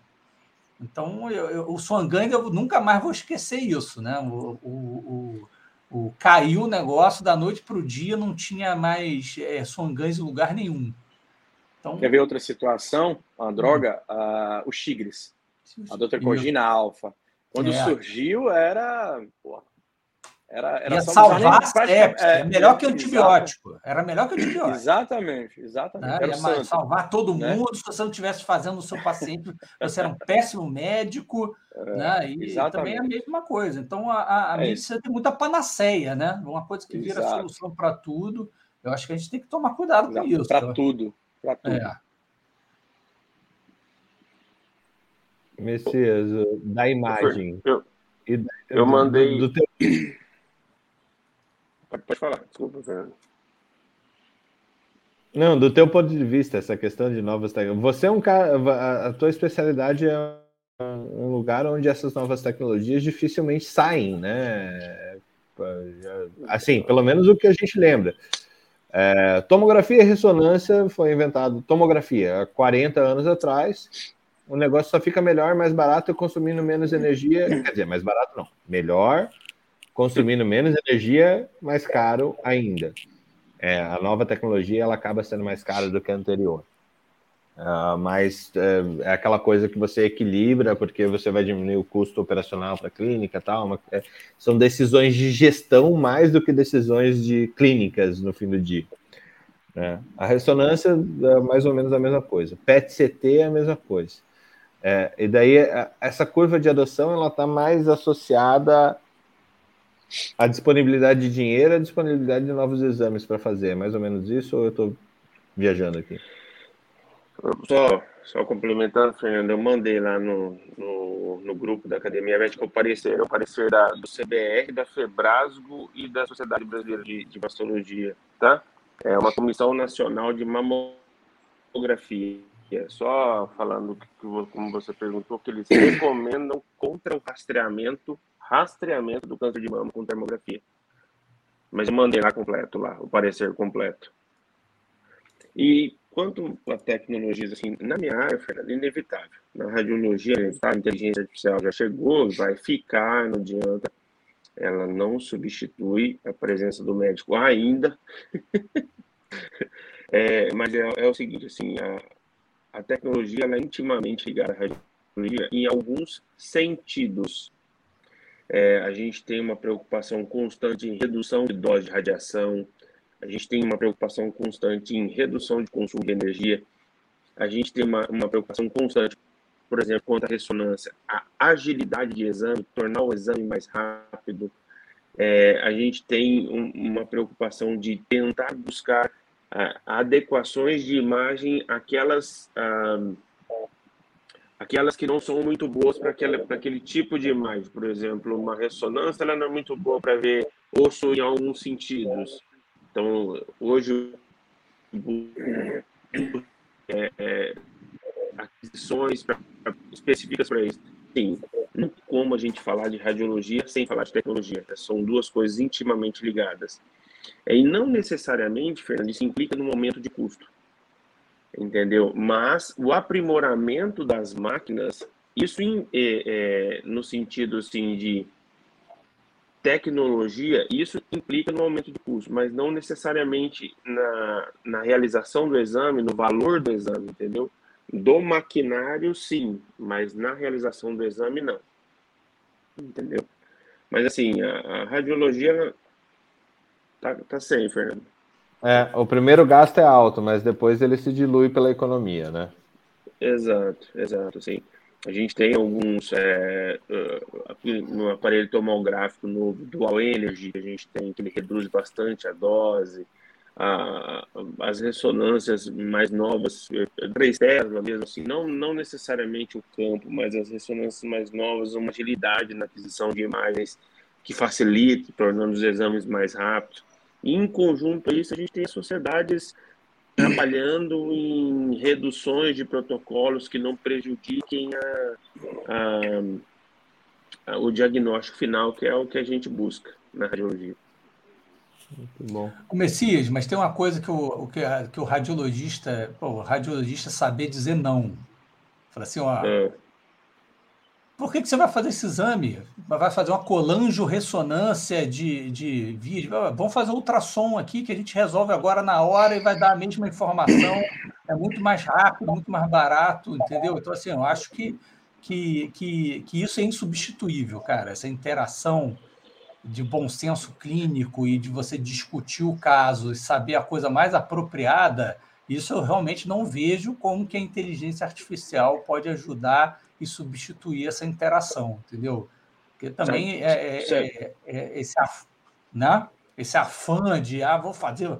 Ah, o paciente está ictérico, vamos fazer logo uma colangio-ressonância e ver o que está acontecendo. Pô, entendeu? Aí você chega com o radiologista e discute com ele. Hum.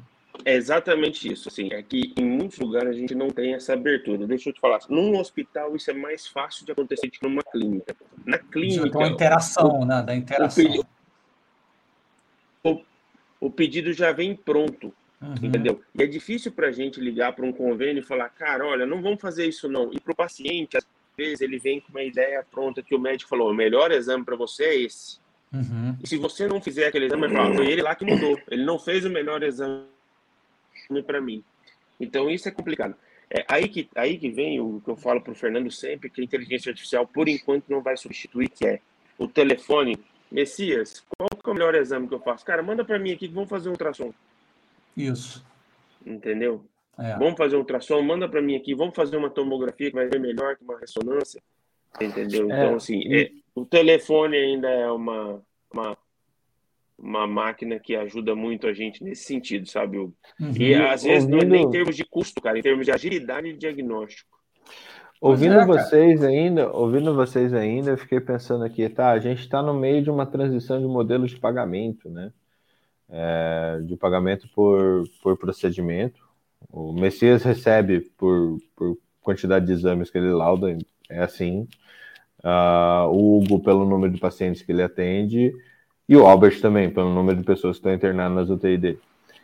Né? Ou, ou por captation, ou por. O Albert ele já é uma, uma coisa mais populacional, já é outra, outra, outra lógica. Mas para o médico assistente, ou, ou que faz diagnóstico, é, é isso. Mas é, o é, que, que eu estava pensando aqui, Messias? E eu não vi nenhuma proposta disso ainda, tá? Mas existem alguns lugares, até o lugar que eu estava dando curso esse fim de semana, eles têm a mensuração de custos evitados em saúde, no que essa conversa, você tem que receber por essa conversa.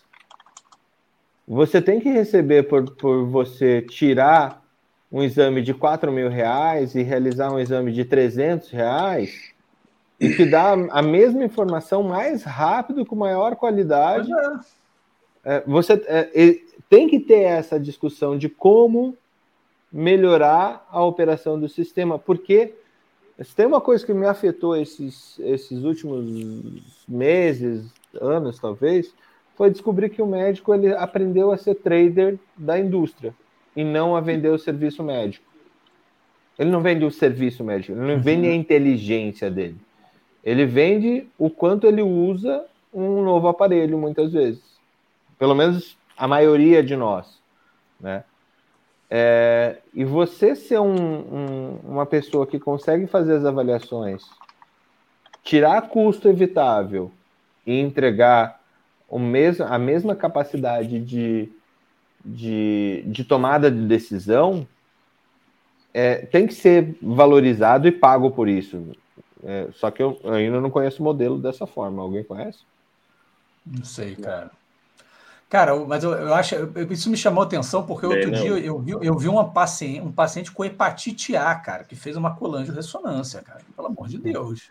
É, é coisa de infecto mesmo. Pelo né, amor cara? de Deus, né? Uma colangio de ressonância numa hepatite, com hepatite A. Eu, eu, eu acho isso uma coisa muito, muito, muito, assim, emblemática da situação. E a gente está num mundo que aí o Messias está tá faltando contraste venoso, né? De tá faltando contraste iodado e, e gadolínio, não tá? Tá faltando no mundo inteiro. É. Não, mas ah, e, a, e aí também, inteiro. né, Hugo? É, uhum. O cara saber se a hepatite é, é, é, é pré ou pós.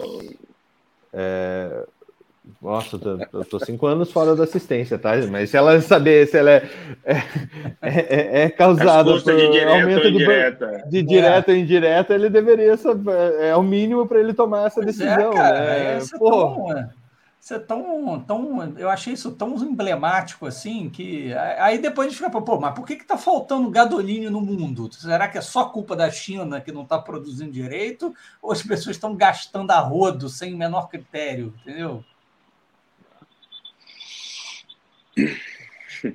Bora fazer uma mina de gadolinho. Oi. Sim. Bora fazer Pô. uma mina de gadolinho. Como, Cara, quanto assim, que tá o gadolinho na bolsa, o Messias? Não faço a mínima ideia. Eu sei que o, o contraste iodado ele, ele custava em torno de 37 reais, hoje ele está 102 a 104. Olha isso, cara. E assim, a, a, as compras hoje são limitadas. As empresas são, acho que são três empresas no mundo que fabricam. Hoje você consegue comprar, mas são compras limitadas, tá? É, por mais que você tenha contrato de compra, essas compras são limitadas. Tá vendo? Olha, olha a situação, cara.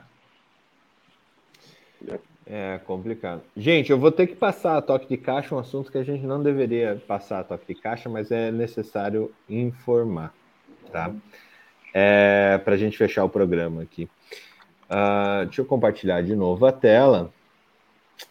Dois, um artigo e depois um, um, uma fala do nosso amigo Tedros Adhanom, que é meio problemática a fala, justamente pelo que a gente vem discutindo a respeito do, do, do monkeypox, né?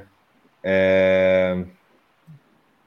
Cadê? Só um pouquinho que eu perdi o artigo aqui na nossa Clinical Features and Novel. Tá, deixa eu ir aqui de novo. Clinical, clinical, clinical features. Aqui. BMJ, ontem eu falei no começo do programa, é, não, dia 28 de julho, é, apresentações do, do Monkeypox na, durante esse, esse, essa nova epidemia, uma série de casos descritivos. Para quem não é da saúde e não fica confortável com, com visão de feridas, com visão de, de outras, é, de, de órgãos genitais, a gente vai acabar passando por esse tipo de imagem. É, fica aqui o aviso que podem não ser agradáveis a todos os públicos. Não é que seja agradável para a gente, mas a nossa, nossa atividade de trabalho, né? É, e aqui esse artigo ele está muito interessante, que ele, ele traz todas aquelas questões que a gente trouxe na nossa aula de monkeypox que o Hugo apresentou com a série de casos deles lá do, do, do, que eles observaram e aqui eles avaliaram 197 é, casos aqui. Esses casos, é, vou passar rapidinho aqui pelas, pelas telas, 197 é, pessoas com é, lesões típicas, a apresentação clínica que eles vêm demonstrando, alguns tiveram febre, a maioria teve febre e depois linfadenopatia, como as duas principais, os dois principais sintomas aqui que a gente teve. A é, boa parte desses pacientes é HIV positivo, mas a maioria é HIV negativo. O que é comum entre eles é realmente essa promiscuidade na história, tá?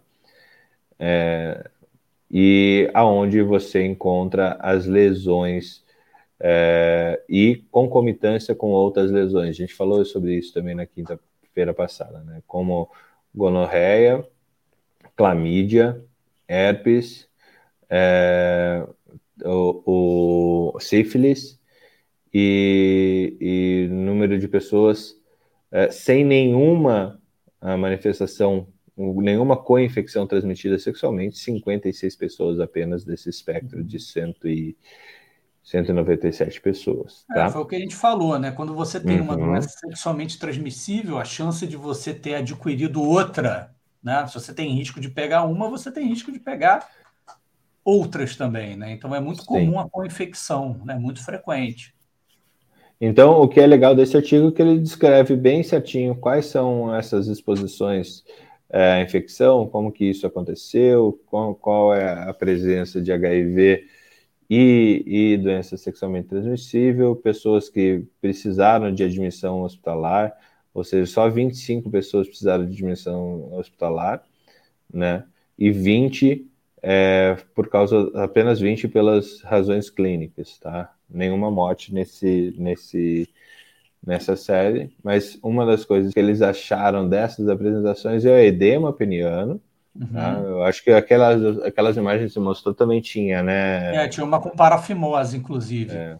Aqui, é, ó, aqui algumas coisas tá, bem tá, ruins. Você está praticamente fazendo uma parafimose, ó. Uhum, é. uhum e até é, infecção, infecção bacteriana secundária, secundária, que foi o caso da morte aqui no Brasil, né? A gente é. teve o caso, uh, era um paciente oncológico, mas que acabou tendo um quadro de sepse devido à infecção bacteriana secundária, né? Que é o que matava, é uma... o que quando na época da varíola, geralmente as pessoas morriam por conta de quando às vezes tinha uns casos que faziam uma encefalite, né, viral, uhum às vezes grave, né, o, na, na, época da própria varíola, mas a maior parte das pessoas morriam de sepse. né? Uhum. Ou pulmonar, quando a pessoa fazia também lesão em via aérea, quando tinha mais sintoma respiratório, ou sepsis cutânea, né? que, é o, que é o que a gente tem, tem visto mais aqui, é muito sintoma, é, os sintomas são basicamente só cutâneos, né? Muito difícil o monkeypox, a pessoa, nessa surto agora, a gente vê sintoma respiratório, né? Ah, e aqui para a imagem, o Messias, que você tinha trazido, ah, eu estou procurando ainda algumas manifestações de imagem. Lá eles tiveram cinco participantes com proctite confirmado no, no, na ressonância magnética e tem esse caso de perfuração retal, né? É, tem muita é. proctite mesmo, está é, sendo muito frequente. Uh, e lesões solitárias a gente vê aí é, uhum. também nas, em outras regiões do corpo, uhum. né? E aqui demonstrando até de, dia 46, a gente ficou uhum. é, no afastamento até o dia 28, lá na nossa conversa uhum. de quinta, mas é, foi o que o Hugo falou. Enquanto tiver a crosta ferida e, a... e, e crosta e não foi tampado por pele ainda nova, então, é... ainda, ainda, tem risco. Você vê o quanto que demorou isso aí, né? Porque deve ter tido necrose também, né? Acho que a lesão uhum. foi mais necrótica, foi aí isso, uhum. isso, isso estende né, a evolução da doença. E essas lesões polimórficas, não sei se vocês viram não, no, na internet, saiu um, um, caso aí de que foi fotografado um homem com, com essas lesões polimórficas em perna no metrô de Nova York nessa semana. Chegou a ver isso? Eu vi, eu vi. É, é claramente traz algum tipo de, de é, de olhar alarmante que, que a população acaba por, por, ficar se alarmando. A gente viu algumas questões do tipo, tá, mas quais são as, uh, as os cuidados que eu tenho que ter para andar de Uber, para andar de outras coisas, eh, lesões em regiões mais é, onde há contato de pessoa a pessoa, aqui também a, a lesão de orofaringe, como o Hugo havia dito, os abscessos em região inguinal peniana. Hugo, tem alguma resposta para isso? Essa. O que, que eu faço para utilizar sistema público de transporte ou não? Você, Cara, você consegue que... arriscar alguma coisa dentro dessa? Cara, a pessoa não tem que. A pessoa não poderia circular, né? Essa é a situação. A pessoa tem que ficar. Nós temos 210 milhões de pessoas no Brasil é, é. e 1.300 casos e subindo. É, cara. Então, assim, doença de contato, a primeira coisa é, é higiene, né? Lavar a mão, né? usar, usar roupa comprida para diminuir o contato com as superfícies, entendeu? Eu acho que essa que é a saída. Salvador e, e, Dourados aí vai pois ser é. fácil, hein? É, você vai, vai, vai lá de sunga dentro do, do, do, do ônibus, né? E a pessoa sentar na cadeira e começa essa discussão. É igual, é igual uma malária. Você está num lugar com malária, você tem que diminuir a área de exposição de picada de inseto na, na, na sua pele. Então, Carnaval que... 2023. É, então, assim, as coisas podem Ano piorar. Novo do Rio de Janeiro. Pode piorar, exatamente. A situação pode piorar. Aglomeração de pessoas, né? De, de... Motociata do 7 de setembro.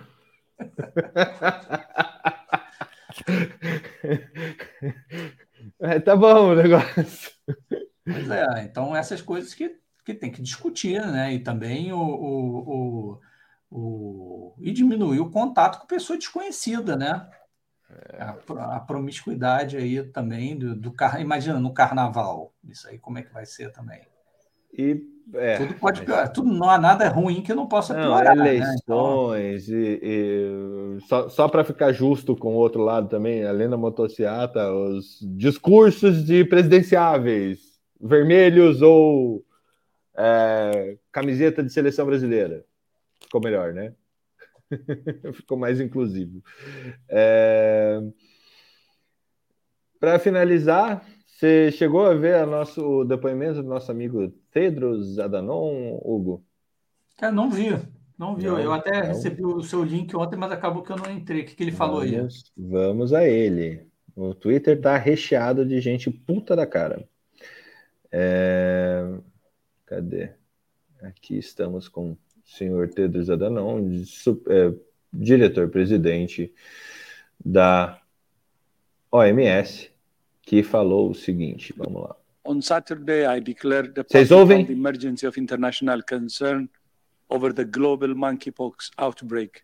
More than 18,000 cases of monkeypox have now been reported on to WHO from 78 countries, with more than 70% of cases reported from the European region and 25% from the region of the Americas. So far, five deaths have been reported, and about 10% of cases are admitted to hospital to manage the pain caused by the disease. This is an outbreak that can be stopped if countries, communities, and individuals inform themselves, take the risk seriously, and take the steps needed to stop transmission and protect vulnerable groups. The best way to do that is to reduce the risk of exposure. That means making safe choices for yourself and others. For men who have sex with men, this includes, for the moment, reducing your number of sexual partners, reconsidering sex with new partners, and exchanging contact details with any new partners to enable follow up if needed. Although 98% of cases so far are among men who have sex with men, anyone exposed can get monkeypox, which is why WHO re- recommends that countries take action to reduce the risk of transmission to other vulnerable groups, including children, pregnant women, and those who are immunosuppressed. In addition to transmission through sexual contact, monkeypox can be spread in households through close contact between people, such as hugging and kissing, and on contaminated towels or bedding. WHO recommends target vaccination for those exposed to someone with monkeypox and for those at high risk of exposure, including health workers, some lab workers, and those with multiple sexual partners. At this time, we don't recommend mass vaccination against monkeypox. The focus for all countries must be engaging and empowering communities of men who have sex with men to reduce the risk of infection and onward transmission, to provide care for those infected, and to safeguard human rights and dignity. Stigma and discrimination can be as dangerous as any virus and can fuel the outbreak. Então, é, imaginem como é está a internet falando que ele já, é, ao tentar é, tirar o estigma da, da doença é, de ser algo que, que, que, acontece com, com a população é, homossexual, ele o, o que as pessoas estão falando é que ele piorou essa questão, é, porque haveria outra maneira é, de fazer isso. Ó. You did it, you crazy son of a bitch. You did it. Is monkeypox a sexual transmitted disease? How irresponsible? Uh, você tomou bastante esse cuidado na nossa na nossa aula, né, Hugo? É, não e, e, e, trouxe. Não é exatamente uma doença sexualmente transmissível, mas é uma doença que tem maior predisposição de ser transmitida durante o ato sexual, é, devido às condições que, que, que você acaba é, tendo ali. Não, não é. é, o, é... O, a definição de doença sexualmente. Isso é uma coisa muito de discussão, né? Mas uma doença é classificada como doença sexualmente transmissível quando é a principal via de transmissão daquela doença, entendeu? Então, por exemplo, ah, vamos dizer que, sei lá, é, é, 80%, 90% dos casos de AIDS são por transmissão sexual, né, é a via predominante. Então, o HIV é, um, é uma infecção, uma doença sexualmente transmissível. Né? O, o piolho, por exemplo, piolho você pega por contato, você pode pegar na relação sexual, mas a, a, não é a maior parte dos casos. Vamos dizer, 10% das vezes a pessoa pega piolho ou sarna durante a relação sexual, apesar de acontecer. Então, isso Sífilis. Não... Sífilis também é, uma, é, é, bem elevado, entendeu? Gonorreia. Exatamente, é, é a, é a maneira predominante. Tá? Uhum. O monkeypox, ele não tem dúvida que a atividade sexual está tendo um papel importante. Agora, para dizer categoricamente que é uma doença sexualmente transmissível, ele tem que medir todos os. Nesse momento, né, se você for ver, 98%, mais de 90% está tendo relação com atividade sexual. Nesse momento, está se comportando como uma doença sexualmente transmissível. Mas porque a doença sexualmente transmissível é, é um tipo especial de doença de transmissão por contato, entendeu? Então, é. entendeu? eu acho é um que a gente, a gente Entendeu? A gente vai falar muito sobre isso ainda, principalmente é, na questão de afastamento laboral, como é, que o médico é um do trabalho tem que, tem que trabalhar isso, e como que a gente conseguiria fazer isso sem expor é, a, a, a, intimidade dos doentes, né?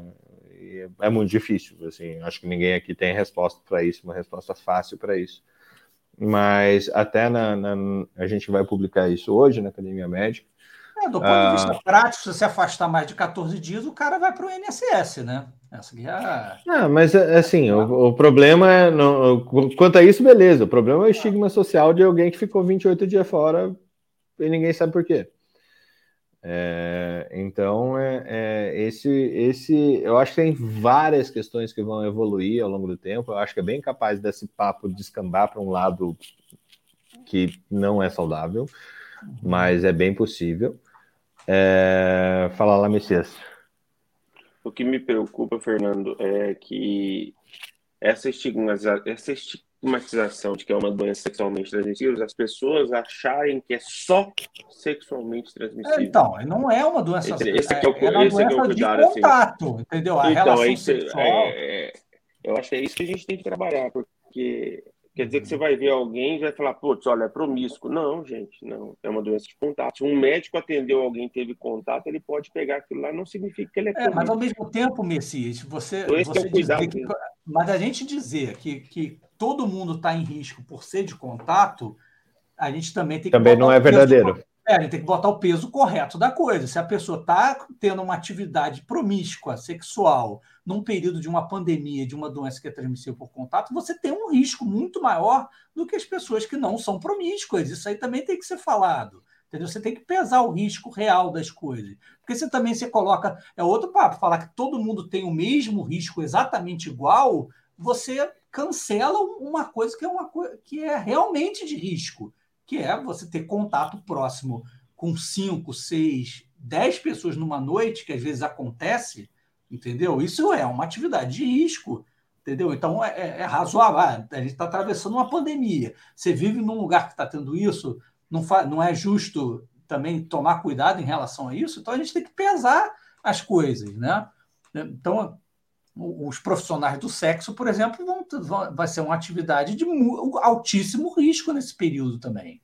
Entendeu? A gente não pode negar isso também. A pessoa que trabalha com isso, nesse período que tem um contato íntimo, próximo e prolongado com, com várias pessoas no decorrer do dia, que, que às vezes não é nem uma questão de vontade, né? é uma questão de obrigação, porque a pessoa trabalha com aquilo, precisa daquilo para sobreviver.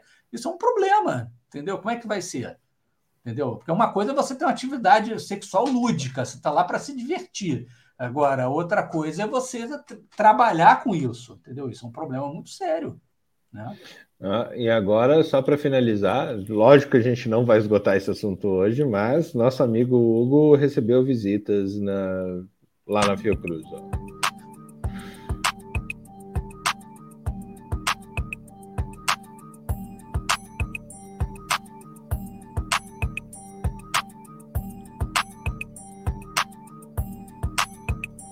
Você é aquele ali de verde, Hugo? É, eu sou de verde. Estava apresentando o hospital para ele. Pô, que legal o hospital, hein? É, super, super legal. Novinho em folha.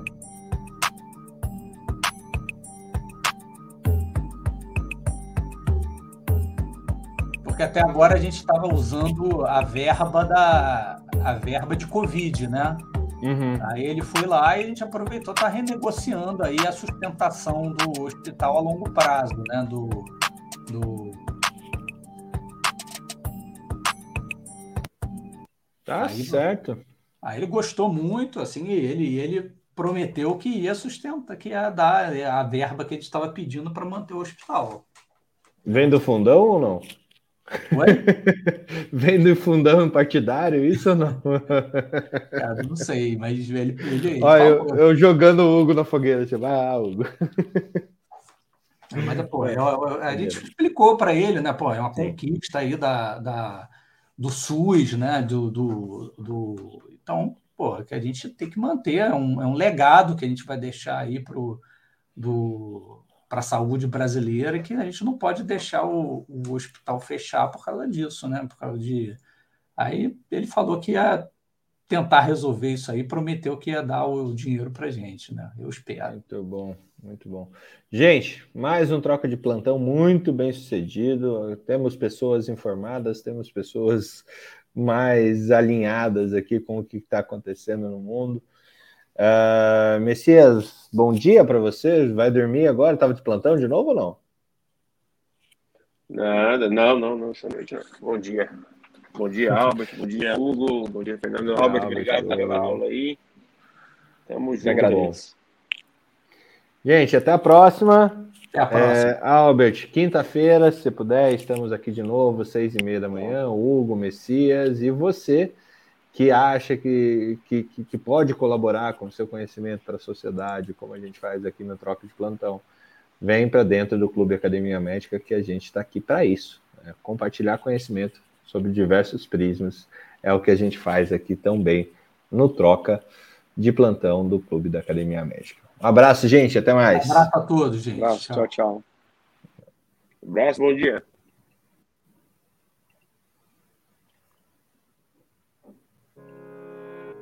Academia Sociedade de caráter artístico, científico ou literário. Nós somos mais que isso.